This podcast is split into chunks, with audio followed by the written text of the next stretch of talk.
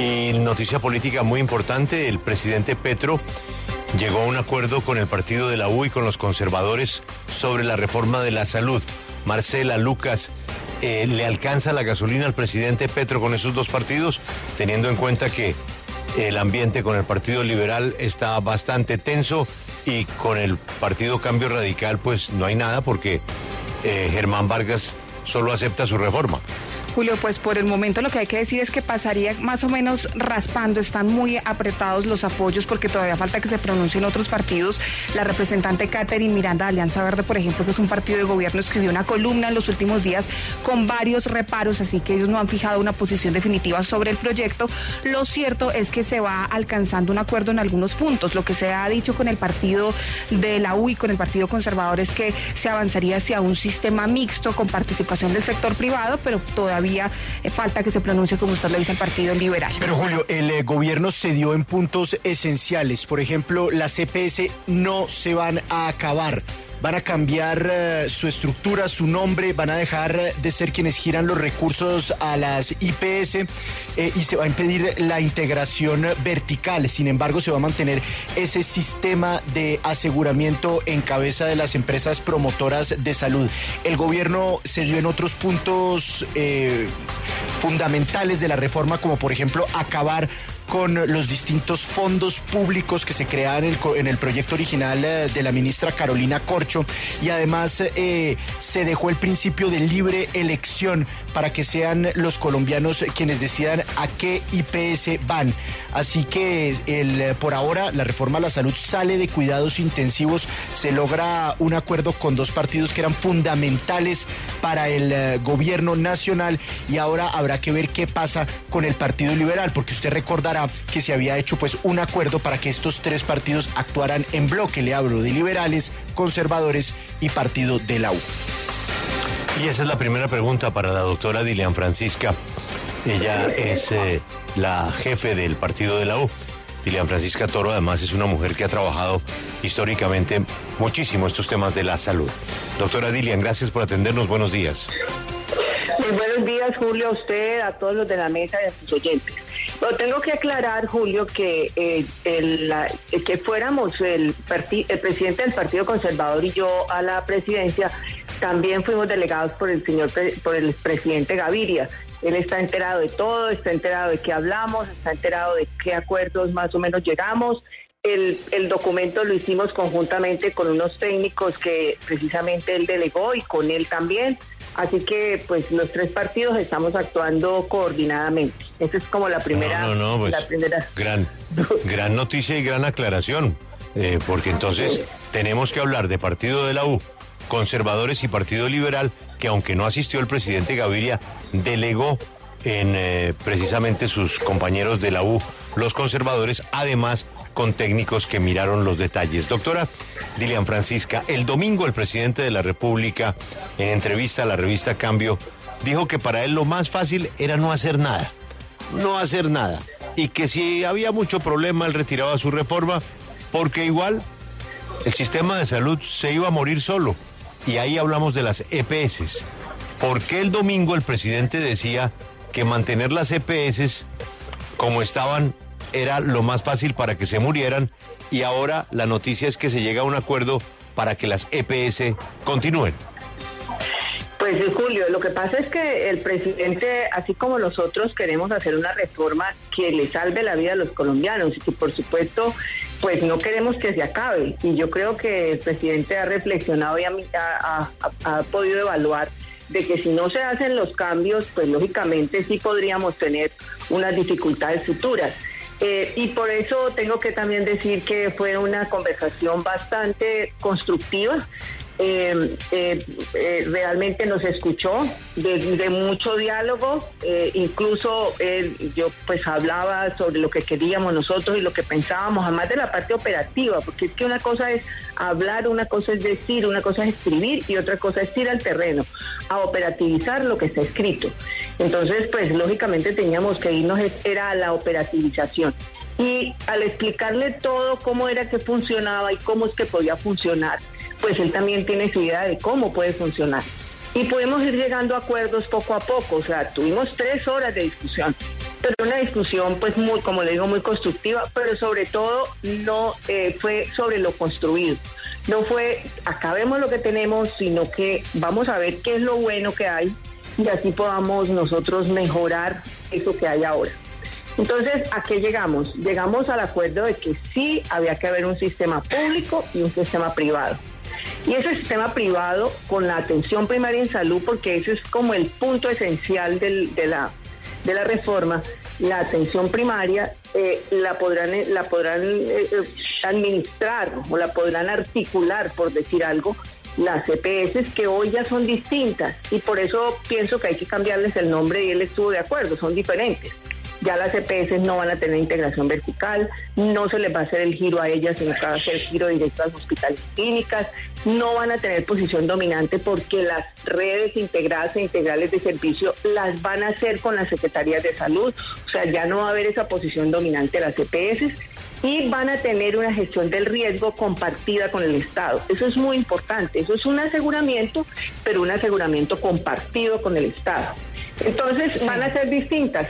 Por eso es que decimos que tiene que ser pues con un nombre que nosotros hemos dicho salud y vida, pero puede ser otro nombre, pero son diferentes. Pero a su vez va a haber un sistema público. Y ese sistema público que es de los hospitales públicos que se van a convertir en centros de atención primaria, pues ese sistema va a funcionar con las coordinaciones de unos centros, de, unos clubes que se llaman, que son unos centros de regulación, y así de esa manera se van a poder atender los pacientes en redes de clínicas privadas y públicas para que los pacientes puedan elegir. Sí, doctora Dilian, pero justamente este anuncio sobre este acuerdo que han alcanzado con el gobierno nacional coincide con un anuncio también que hizo la ministra Carolina Corcho, porque ella ayer advirtió que si el proyecto no se aprueba con esas bases iniciales que planteó el gobierno nacional, pues preferirían retirarlo. Le quiero preguntar específicamente, la ministra de Salud, Carolina Corcho, estuvo en esa reunión y está de acuerdo con estas modificaciones que parecieran de cierta forma sustanciales frente a la propuesta que ella radicó ante el Congreso de la República. Ella no estuvo en la reunión, pero había dejado un documento. Y lo que expresaron allí en la reunión el presidente, porque estaba también el, ministro Prada y el presidente de la, de la Cámara, eh, lo que expresaron es que se habían reunido anteriormente con ella y que ella pues había leído lo que nosotros habíamos realizado y que estaba de acuerdo como en el 75% de lo que teníamos. Entonces, pues lógicamente el presidente eh, hizo la discusión, él conoce el tema y entonces hizo la discusión con nosotros y estuvo de acuerdo en esto. Desaparecen los fondos, que es una burocratización innecesaria, eso también le dijimos que no, y él, y él aceptó, dijo, no, a mí también me parece, yo creo que eso no debe ir. Eh, también fue muy importante lo que pudimos hablar al respecto de los de las EPS que se van a liquidar. Es que resulta que se liquidan y los hospitales públicos pues se van a quebrar porque les tienen unas deudas muy grandes. Entonces hicimos, tratamos de hablar con él para decirle que por qué no hacía un, un, pago de esas deudas a los hospitales públicos por varios años, como con unas vigencias futuras para que de esa manera los hospitales públicos no se quebrasen. Y él está bastante de acuerdo, dijo que iba a estudiarlo con el ministro de Hacienda. Eh, también se aceptó, por ejemplo, el tema del sistema, del sistema de información que sea interoperable, o sea, que se aproveche lo que se tiene en el sistema de información y que se haga un sistema de información en donde todos se conecten, se hablen entre sí y pueda haber una mayor transparencia en los datos que se generan en ese sistema de información. Y también las tarifas ellos ahí se hablaba en el en el proyecto de tarifas únicas y pues nosotros le propusimos unas tarifas, un piso tarifario con unas tarifas, un techo para que se estimule la calidad de las clínicas y de los hospitales. O sea, básicamente, pues eh, yo creo que la esencia del, proyecto, que era la atención primaria, la atención integral en los, en los centros, en, los, en las regiones apartadas y población dispersa, pienso que, se logró, el talento humano también, la formalización también se, pues estamos de acuerdo. Doctora Así que yo creo que sí. Pero, pero quiero que, que, nos detengamos en la pregunta de Marcela y en el papel de la ministra Carolina Corcho, porque lo que es un hecho es que lo que no pudo hacer la ministra Carolina Corcho en muchos meses de discusión, sí lo pudo hacer el presidente de la República, el ministro del Interior y el presidente de la Cámara de Representantes en un par de reuniones ¿ustedes siguen viendo como una interlocutora válida para esta discusión a la ministra Corcho? Pues la idea es que el miércoles nos reunamos eh, al mediodía ya para sentarnos a escribir, porque lógicamente pues es la idea, pero toca sentarse a escribir y a modificar el, el proyecto. Entonces, pues el miércoles nos sentaremos y estará ella. Me imagino que va a estar ella y sus técnicos y así nosotros, eh, tanto el Partido Liberal como el Partido Conservador y nosotros, pues vamos a también a tener unos técnicos para poder sentarnos a, discutir el proyecto y a escribirlo. También van a estar los ponentes y los y los de las, las comisiones séptimas, que pues por supuesto tienen que estar porque ellos son los que tienen que aprobar en primer debate. Sí, doctora Dylan Francisca, el presidente Gustavo Petro, como decía Julio el domingo, pues estaba hablando de que si no se cumplían ciertas cosas, él retiraría la reforma, pero además él habló de unas líneas rojas que tiene en la reforma a la salud. Yo quisiera preguntarle si sobre la mesa quedaron expuestas estas líneas rojas, porque lo que vemos acá es que sí se dio en cuanto al sistema mixto. Él nunca dijo que el sistema mixto fuera línea roja. En la línea roja, que pues eh, siempre le escucha a él, fue la atención primaria, la atención integral en las regiones apartadas, eh, la integración vertical, el giro directo para él era muy importante, era quitar la intermediación o parte de la intermediación financiera. Eh, y la posición dominante, eso básicamente era como lo que él quería. Y quería tener un sistema público. O sea, eso también es, es, una realidad. Él, expresa que la atención primaria eh, no es para ganar plata, sino para poder sanar la gente, eso es cierto. Entonces, eh, entendió que si yo le quito la plata a las EPS, hago el giro de las EPS, pues las, las EPS van a hacer una articulación solamente y no van a tener los recursos y se les va a pagar por eso. Entonces, eh, se entendió que sí podría hacerlo la, el sector, la, los privados también podrían hacer esa, esa es, hacer atención primaria y hacer toda la articulación de toda la red y que eso beneficiaría la atención del paciente. Y también él quería un sistema público. Nosotros accedimos que sí, que también haya un sistema público y que, y que se pueda realizar un trabajo. Eso lógicamente tiene una transición. Eso no es para allá, eso no es para mañana. Eso va a tener una transición de varios años porque lógicamente no se podrá hacer todo de una vez. Pero eso sí, hay que hacer unos pilotos, hay que empezar a implementar. Por ejemplo, la atención primaria, donde hay centros de atención primaria, tanto públicos como privados, se podrá empezar a realizar. Y yo creo que eso ahí se va viendo los resultados poco a poco. El presidente dijo que la reunión que tuvo con ustedes y el presidente Gaviria, la primera, salió mal. Y ahora veo que esta segunda reunión salió bien, por lo que usted nos cuenta. ¿Qué es lo que cambió entre la primera y la segunda reunión con los jefes de los partidos?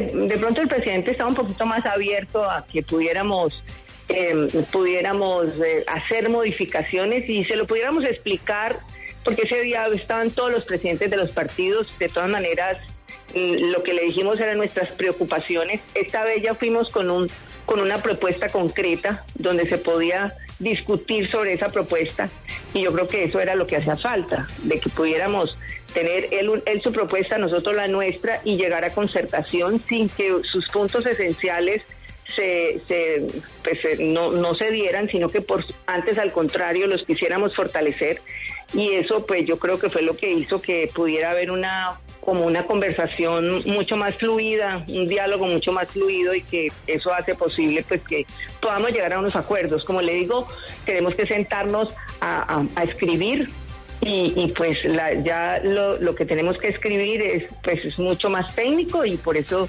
pues tenemos que sentarnos con todos, ya con los técnicos y con todos los ponentes y los de la Cámara para que puedan ellos también eh, modificar lo que, lo que ellos crean y así nosotros poder ir escribiendo la ponencia.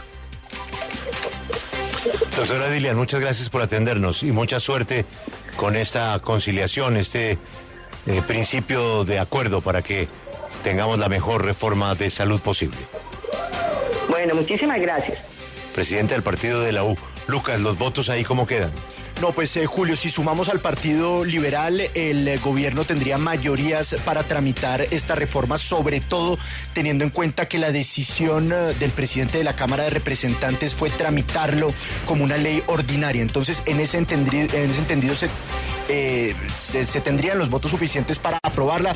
Ahora, eh, falta, falta bastante tiempo. Se espera que la discusión solo empiece hasta el mes de abril, una vez se hayan surtido las audiencias públicas y mucho puede pasar. Acompáñenos en el canal de YouTube arroba Julio Sánchez Cristo Oficial.